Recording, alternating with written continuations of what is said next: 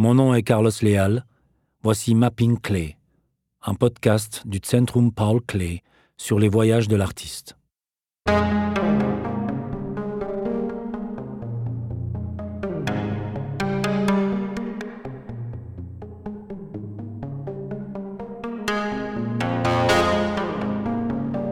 Tunisie 1914. Le voyage en Tunisie de Paul Klee est devenu un mythe. On l'associe à la percée de l'artiste dans le domaine de la couleur. Mais c'est en réalité l'architecture cubique de la Tunisie qui inspire à Klee un nouveau mode de composition.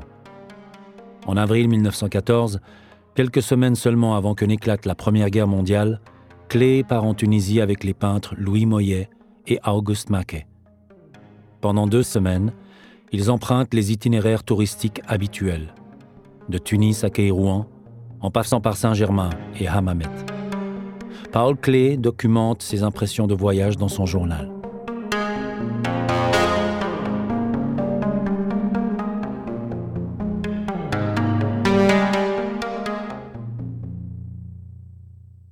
Carte à Ida Klee à Berne, Munich, le 4 avril 1913. Chère maman, nous te remercions de tout cœur pour cette lettre détaillée qui nous a fait très plaisir. Alors tu es retourné au concert. Un si merveilleux concert. J'ai aussitôt écrit à Louis en espérant qu'il m'écrive vite pour me dire ce qu'il en est du voyage que nous avons prévu. Il faudrait que je te demande à nouveau de prendre Félix pour quelques semaines. Ce devrait être un voyage d'études.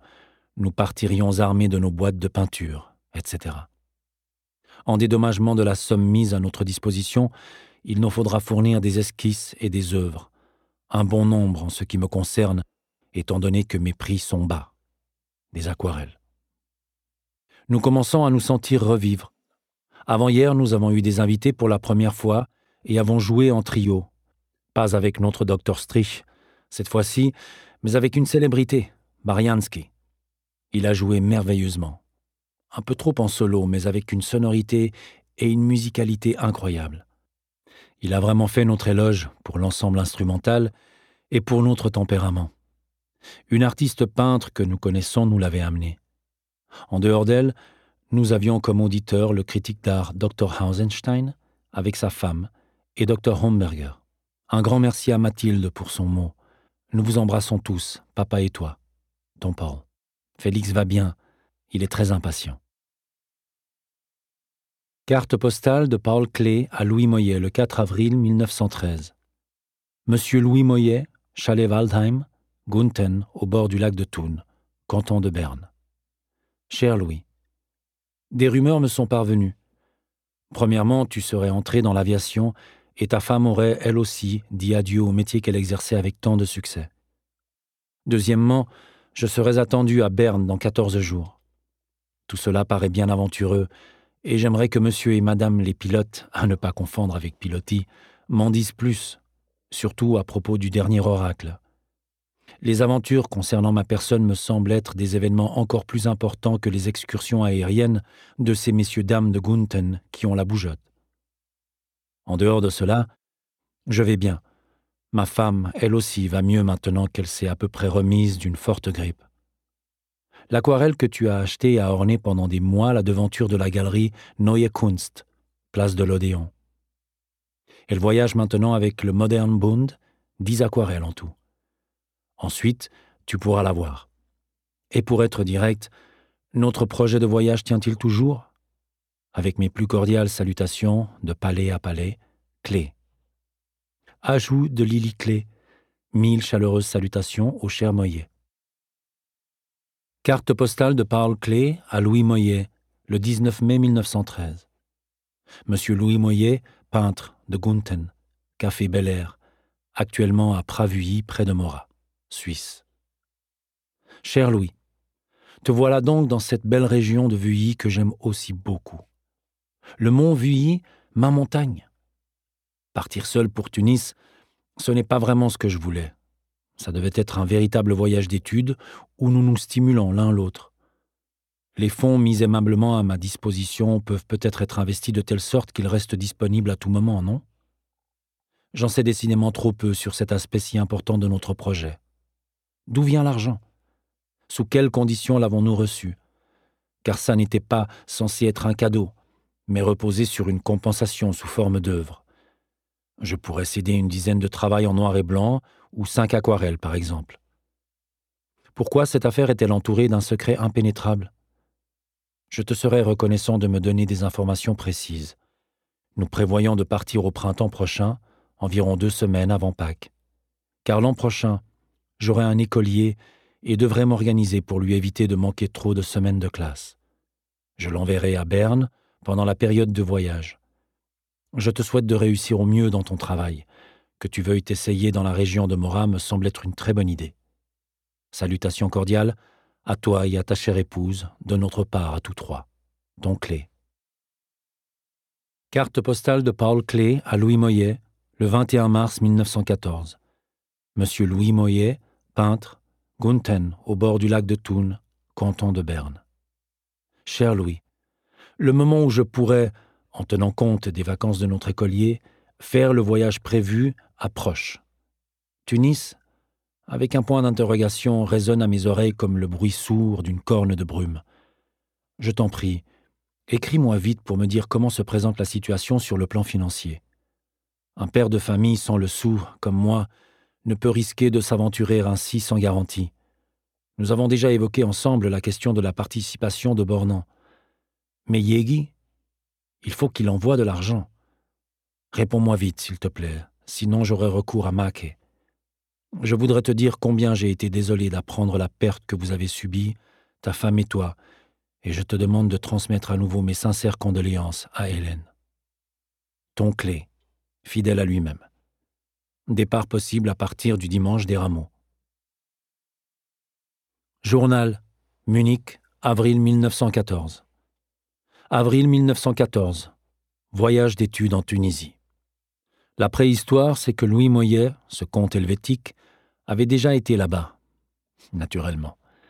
Et cela du fait qu'un certain docteur Yegi, médecin bernois qui s'y était installé, l'avait accueilli. Or, il se trouve que ce comte ne profite pas seulement de sa chance avec une prétention impertinente, mais s'avère très généreux envers ceux qu'il aime bien. Et il y en a deux qu'il apprécie, en l'occurrence Auguste Maquet et moi-même. Il aime aussi bon nombre de jeunes dames. Ce Maquet vit depuis peu au bord du lac de Thun et, en décembre dernier, nous nous sommes jurés que ce voyage aurait lieu. Louis me l'offre. Il se charge de me procurer de l'argent contre des tableaux de moi. Maquet se débrouille. Il vend très bien. Vendredi 3 avril. Départ pour Berne afin 1. de caser Félix chez ses grands-parents 2. D'encaisser les finances. Samedi 4 avril, Berne. Me suis procuré au change de l'argent français, un sac plein de belles pièces d'or, 500 francs. Mon instinct m'a poussé à acheter de l'or, pourtant un peu plus cher que les coupures. Décision naturelle et juste, même si, en l'occurrence, elle ne s'imposait pas. Journal, Marseille, avril 1914. Finalement, le trajet se poursuit en pays plat la voie ferrée abritée du vent par des arbres ou par autre chose, un sentiment à vous rendre malade. Les wagons suisses sont un peu trop légers. Aux approches de Marseille, trafic beaucoup plus intense des trains de marchandises. Belle construction ferroviaire. Un grand lac, l'étang de Berre, ressemble à la mer. Cinq heures du soir, arrivé à notre première destination. Suis monté avec Louis dans un drôle de fiacre avons traversé ce Paris méridional, une longue descente, encaissant les secousses. Laissons au cocher le soin de choisir notre hôtel. Médiocre, mais tellement beau. On y reste volontiers. Promenade au crépuscule le long du port. Avons cherché notre paquebot. Ensuite, grande faim. Enquête de Maquet sur le quai du vieux port. Le repérons enfin. Il a son visage d'enfant, mange et boit comme un jeune prince ne nous voit pas, se trouve à la terrasse d'un restaurant, isolé de la rue par un treillis. Nous nous accroupissons derrière pour qu'il ne voie que nos deux têtes. Voilà, il nous voit, nous a vus, a légèrement rougi puis détourné le regard comme si de rien n'était. Retrouvailles amusantes.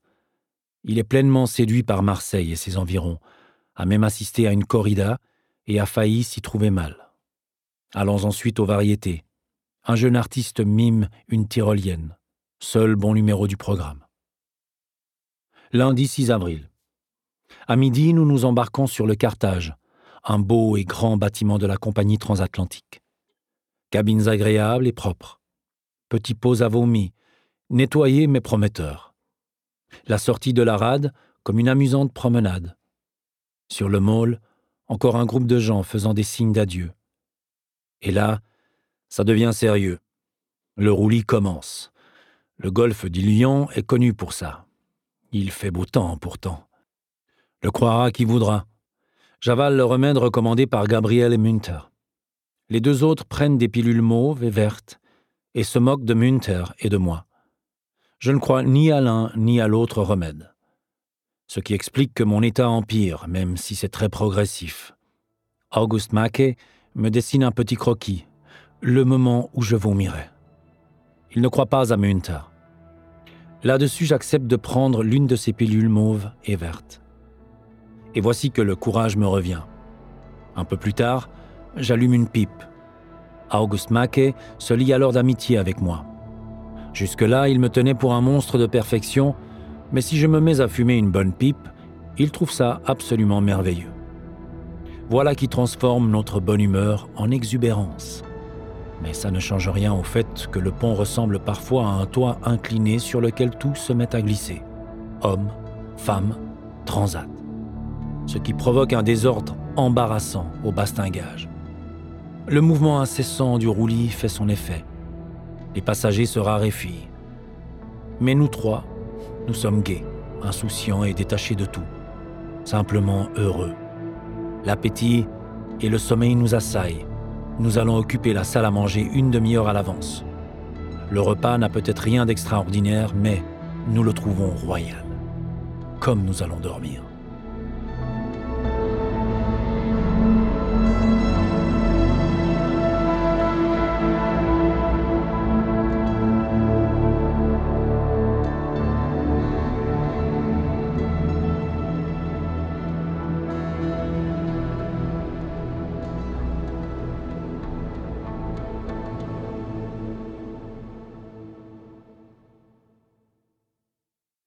Mardi 7 avril.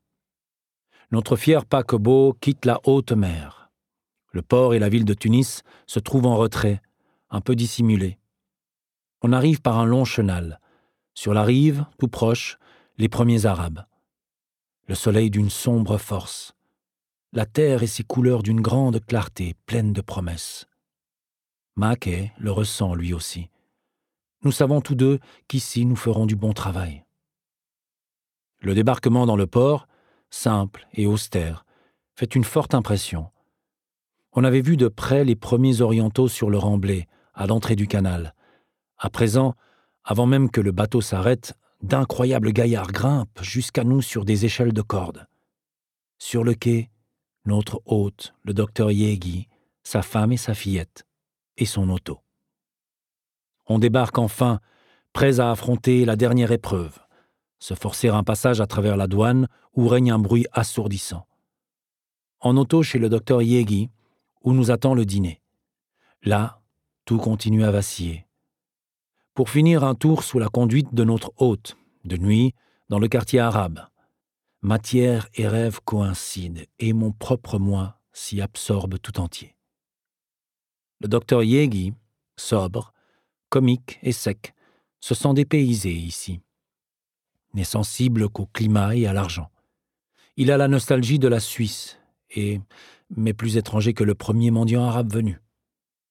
L'auberge et l'église comme au pays. Chez lui, nous aurons à expertiser quelques violons acquis à bas prix. Pour nous, qui sommes remplis d'impressions diverses, cela manque de saveur. Nous faisons quelques blagues sur Stradivarius, demandant l'archet et improvisant la plus belle musique arabe. Louis et moi jouons les violonistes discordants. Auguste tambourinant le rythme sur le bois du piano à queue et nous accompagnant d'une mélodie longue et monotone en nasillant. Vraiment de la bonne musique, je crois. Et l'examen des violons a satisfait tout le monde. Mercredi, le 8 avril. Tunis. La tête pleine des impressions nocturnes de la veille. Art, nature, moi. Me suis aussitôt mis au travail, et peint à l'aquarelle dans le quartier arabe. Me suis attaqué à la synthèse de l'architecture de la ville et de l'architecture du tableau. Tentative pas encore aboutie, mais le tout plein de charme. S'y mêle l'atmosphère et l'euphorie du voyage, la part du moi, justement.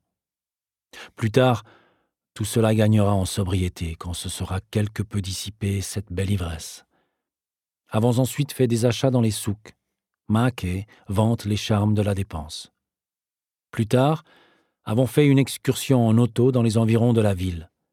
Yegi conduisant sans permis. Violent sirocco. Ciel nuageux. Nuance d'une netteté des plus subtiles.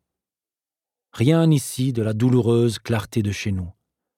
À l'arrière-plan, un grand lac qui se dessèche, paraît-il, en été. L'atmosphère du désert, en quelque sorte menaçante. Chez nous, pareil assombrissement se résout en pluie. Ici, malheureusement pas, dit le docteur Yegi. Sur le chemin du retour, Yegi nous parle d'une spéculation foncière dans laquelle il est impliqué. Il est question de construire un hôtel dans ce parc. Serions-nous prêts à peindre une affiche aguichante? Auguste. Mais oui, on va le faire. Le docteur pensait que nous pourrions gagner un peu d'argent et nous renflouer pour le voyage. Bien pensé, vite dit, mais jamais fait, bien sûr.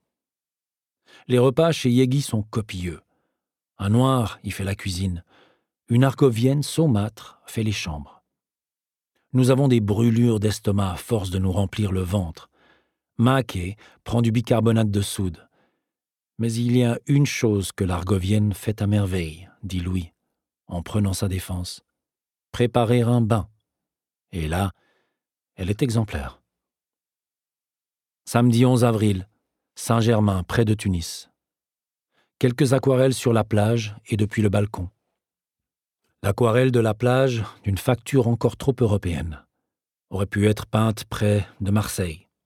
Dans la seconde, je trouve pour la première fois l'Afrique. Le soleil qui tape n'y est sans doute pas pour rien. À midi, le premier bain de mer. Suis descendu en peignoir. Les laissé sur la plage. Quel plaisir.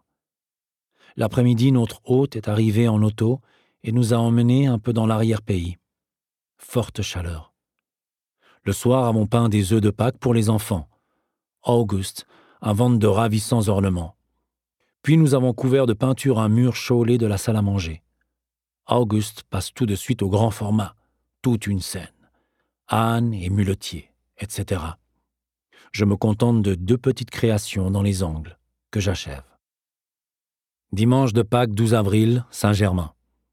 Auguste, encore au lit ce matin, en proie à une légère mélancolie. Lui qui a un air si enfantin, s'ennuie de ses gamins. Il faudrait qu'il soit là et qu'il prenne un bain. Quant à moi, oust, au travail. La fillette cherche les œufs. Malheureusement, nous n'avions pas pu y fixer les couleurs, et c'est un peu de leur magie qui est partie, restant collé au petit doigt. L'air matinal était humide. Saint-Germain avec le drapeau tricolore. Saint-Germain avec le jeune palmier. Auguste ne se baigne pas. Il pense sans doute au légendaire requin. Je ne me priverai pas de ce plaisir. À midi, il fait trop chaud. La petite se tient au bord de l'eau avec mon lourd peignoir de bain. Les lointains, par-delà les flots, sont d'une beauté épanouie mais sans exubérance. Partout règne une grande mesure. La soirée est indescriptible. De surcroît se lève la pleine lune. Louis m'incite vivement à peindre. Je lui dis Ce ne sera tout au plus qu'un exercice. Bien sûr, j'échoue face à pareille nature, mais j'en sais tout de même un peu plus qu'auparavant. Je connais la distance entre mon échec et la nature qu'il me reste à parcourir. C'est une affaire intérieure pour les prochaines années. Je n'en suis pas déprimé pour autant. On ne saurait se hâter qu'on en exige autant de soi. Cette soirée est profondément inscrite en moi pour toujours. Main levée de la blonde lune du nord, tel un reflet atténué, m'exhortera en silence, ne cessera de m'exhorter et cette image sera mon épouse, mon autre moi. Une incitation à me trouver, moi-même, cependant, je suis la lune du sud à son lever. Mardi 14 avril, Tunis, Hammamet. 6 heures du matin, rendez-vous à la gare avec Maké. Devant le guichet, un petit groupe de gens qui font la queue. Un vieillard s'écrie Barra, Barra et se fraye une place. C'est tellement naturel. Les enfants disent cela aussi chez nous. Je suis de bonne humeur, deviens même espiègle. J'aperçois quelqu'un dans la queue que je prends pour Auguste et m'approche furtivement, feignant de vouloir le voler. Au moment de glisser la main dans sa poche, je m'avise de mon erreur. La ville est fabuleuse, située en bord de mer, anguleuse et rectangulaire, et de nouveau anguleuse. De temps en temps, une vue du mur d'enceinte. Dans les rues, les signes de féminité sont plus visibles qu'à Tunis. Les fillettes ne portent pas de voile comme chez nous. On a tous loisir ici d'entrer dans les cimetières. L'un d'eux s'étend délicieusement le long de la mer. Quelques bêtes y paissent. J'essaie de peindre. Le taillis de roseaux et de buissons se présente comme un beau rythme de taches. Dans les environs, des jardins exquis. De gigantesques cactus forment des parois. Un chemin comme un sentier creux entre les cactus. Beaucoup peint, beaucoup flâné. Le soir au café, le chantre aveugle qu'un jeune garçon accompagne en frappant le tambourin. Rythme à jamais inoubliable. Passer la nuit chez une mauvaise vieille, française. Louis et Maquet, en chemise, font une bataille d'oreillers. Elle nous a servi du foie de génisse constipant et une infusion de fleurs de foin. La cuisine chez Yegi était meilleure. Mais la petite terrasse, à l'entrée de l'hôtel, avait du bon. J'y travaille à l'aquarelle en transposant fortement, tout en restant absolument fidèle à la nature. Des sons aigus de hautbois et un battement de tambourin nous attirent auprès du charmeur de serpents et du mangeur de scorpions. Ce théâtre, en pleine rue, un enchantement. L'âne aussi assiste au spectacle. Jeudi 16 avril. Épeint tôt depuis la ville. Lumière légèrement diffuse, douce et claire à la fois. Pas de brume. Puis dessiné à l'intérieur. Un imbécile de guide se charge de faire le clown. Auguste, lui, apprend quelques expressions allemandes et des pires. L'après-midi, il nous conduit dans les mosquées. Le soleil est on ne peut plus pénétrant. On fait un petit bout de chemin, monté sur un âne. Vers le soir, dans les rues, un café orné de tableaux, de belles aquarelles. Nous pillons en achetant, attroupement provoqué par une souris finalement assommée à coups de chaussures, échouons à la terrasse d'un café, soirée aux nuances à la fois nettes et délicates, des virtuoses du jeu de Marelle, moments heureux, Louis m'indique des harmonies de couleurs exquises qu'il me demande de fixer sur le papier, prétendant que je fais cela parfaitement. J'abandonne maintenant le travail. Tout cela pénètre si profondément en moi, et avec tant de douceur. Je le sens et en acquiert la certitude, sans effort. La couleur me possède. Inutile de chercher à la saisir. Elle me possède pour toujours, je le sais. C'est le sens de ce moment heureux la couleur et moi ne faisons qu'un. Je suis peintre. Vendredi 17 avril, passé de nouveau la matinée à peindre devant la ville, tout près des remparts, sur une petite colline de sable. Puis, suis parti seul, car cela déborde en moi, et franchi une porte là où se trouvaient quelques arbres. Chose rare, une rareté. Dans le coin, cela fait comme un petit parc, un bassin plein de plantes aquatiques, de grenouilles et de tortues. Au retour, est traversé les jardins poussiéreux des abords de la ville et peint une dernière aquarelle, debout. Près de l'hôtel, scène populaire sur la terrasse d'un toit. Dans la rue, une femme tout agitée. Rassemblement. Elle se défend, en larmes, son enfant sur le dos. Louis a pitié d'elle. J'emballe mes quelques affaires. Mon train part à onze heures. Les deux autres me suivront dans l'après-midi ou le lendemain. Aujourd'hui, il me fallait rester seul. Ce que j'avais vécu, c'était trop fort. Il fallait aussi que je parte pour réfléchir. Finalement, les deux autres partent avec moi. Ils semblent aussi confrontés à ce qu'ils ont vécu intérieurement. De braves garçons, très doués. Maquet, léger et brillant. Moyet, rêveur. Dans le train, ils se chamaillent à nouveau, au grand étonnement des indigènes. En face de moi, un marchand d'huile. Il en est littéralement imprégné. D'une odeur pénétrante. Louis s'écarte en tordant le nez. Je suis tout œil. Arrivés à Tunis, nous apprenons que les Yéguis sont invités et nous demandent de les rejoindre. La femme de l'officier se réjouit de notre visite et nous préparera des œufs au plat, des yeux de taureau. Je décline l'invitation. Aujourd'hui, je tiens à faire un repas festif et tout seul. Louis respecte le décorum et s'y rend. Je me fais préparer un bain agréable par l'infirmière, ce qu'elle fait à merveille avec des serviettes au fond de la baignoire. Puis me dirige vers le meilleur restaurant italien, le Chianti. Merveilleux repas, arrosé de ce Chianti qui picote, comme le barbérin. Voilà, Auguste qui me rejoint.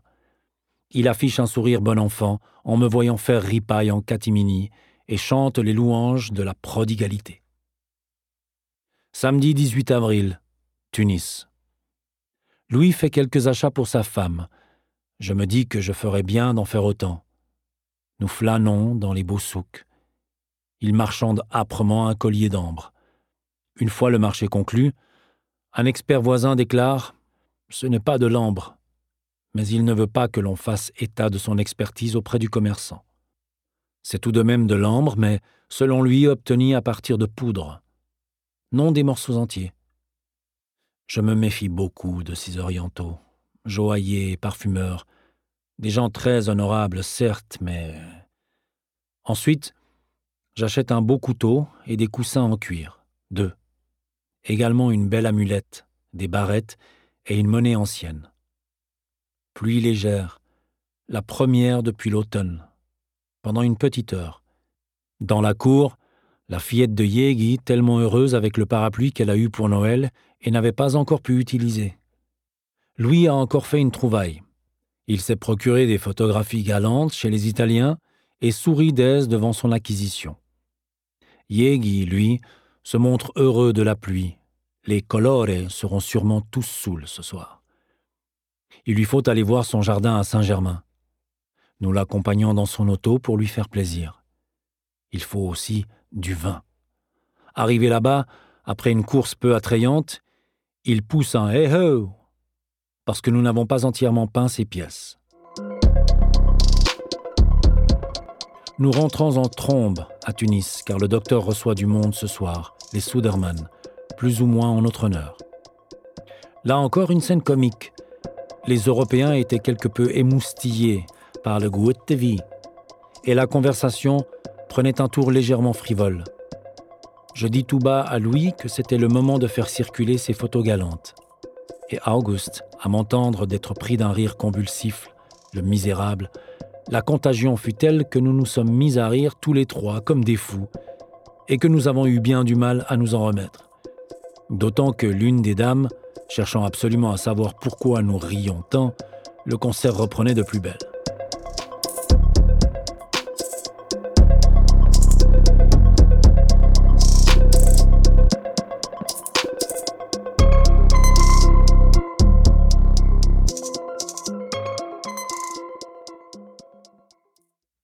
Dimanche 19 avril, départ de Tunis. Préparatifs de voyage. De nombreuses aquarelles, mais aussi d'autres choses de toutes sortes.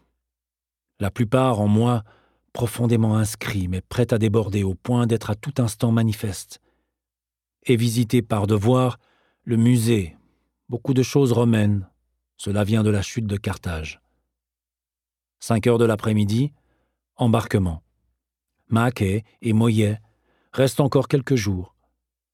Je ressens une certaine inquiétude. Ma charrette est trop chargée, il faut que je me mette au travail. Fini la grande chasse.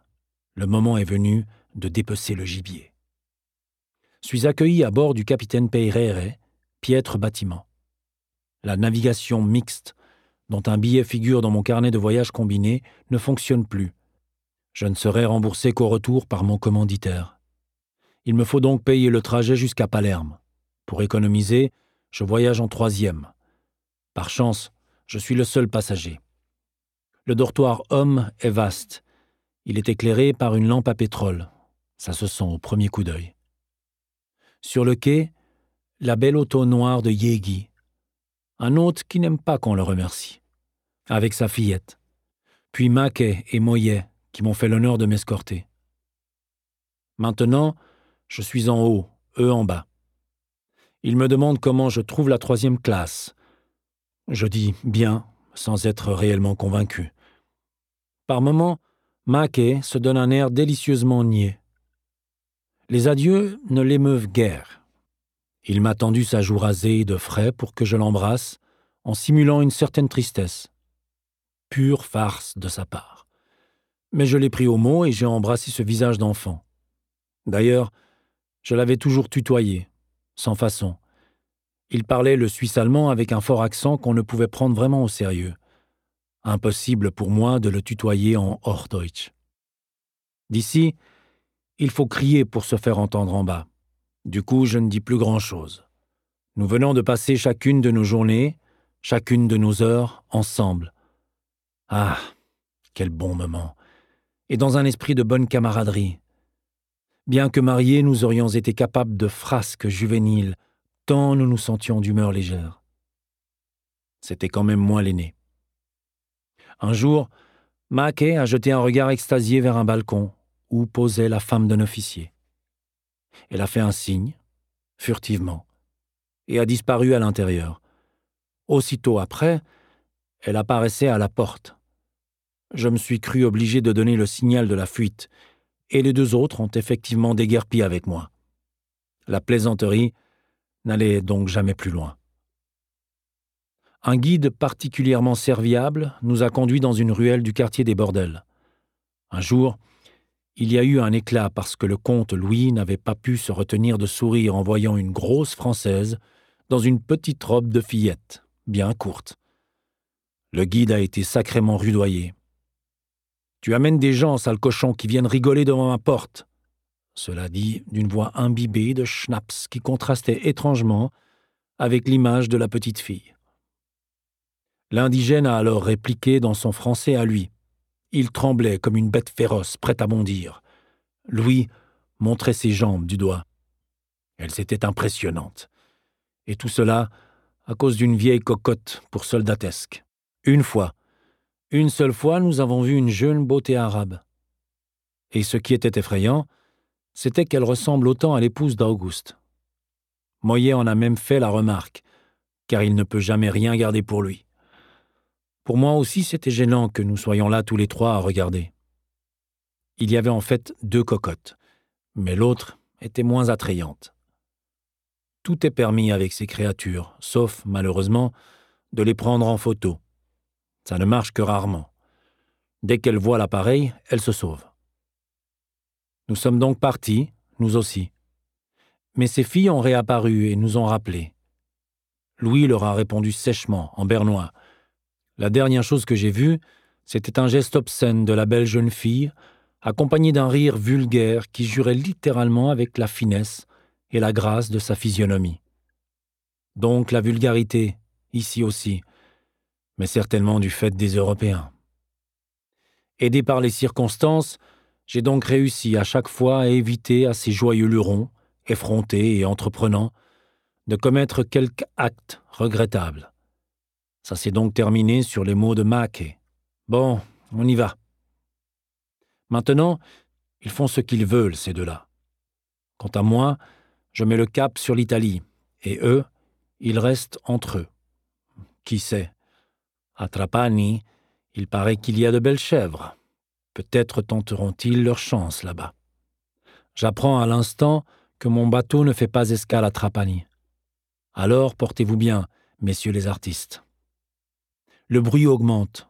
On se crie encore quelques phrases insignifiantes, d'une voix tonitruante, mais le vent les emporte. En fait, la cabine de troisième classe est infecte. J'ai dit le contraire tout à l'heure pour éviter qu'il ne se moque de moi et de ma parcimonie.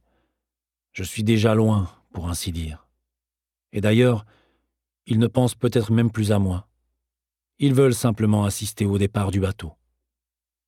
Louis, de son œil de brochet, semble chercher une victime. Il épille fixement.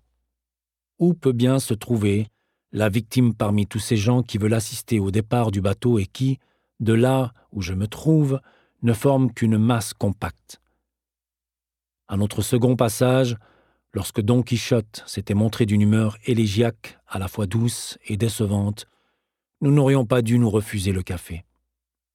Car la première fois, le repas avait coûté trois francs avec le café, et la fois suivante, trois francs, s'il vous plaît, sans café. Carte postale de Louis Moyet à Paul Clé, le 21 octobre 1914. Monsieur et Madame Paul Clé, Munich, Einmillerstrasse 32, bâtiment arrière. Mercredi. Mes chers amis, dimanche nous avons reçu votre effroyable nouvelle. J'espérais encore une erreur. Aujourd'hui, Lisbeth et sa mère confirment cette triste nouvelle. Il reste encore un espoir. Auguste Mackey est tombé, mais n'a pas été retrouvé. Personne n'a confirmé qu'il était mort. Il n'est donc pas exclu qu'il ait été blessé et fait prisonnier par les Français. Nous allons tout faire pour nous renseigner en France et en savoir plus. S'il est encore là-bas, vivant, je me rendrai auprès de lui.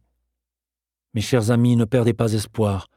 Peut-être ne l'avons-nous pas encore perdu. Ici, tout est calme. Hélène et moi travaillons beaucoup.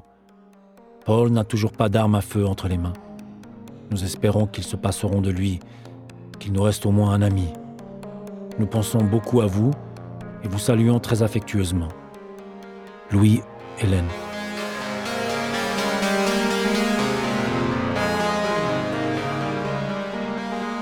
Le prochain épisode, Sud de la France 1927, parle de Paul Klee, artiste qui connaît déjà le succès et maître au Bauhaus. Nous évoquerons les voyages qu'il fait dans le Sud pendant ses vacances afin de se détendre. Mapping Clay est une série de podcasts réalisés par le Centrum Paul Clay. Ce podcast a été produit par Maze Pictures, Swiss, et soutenu par Engagement Migros.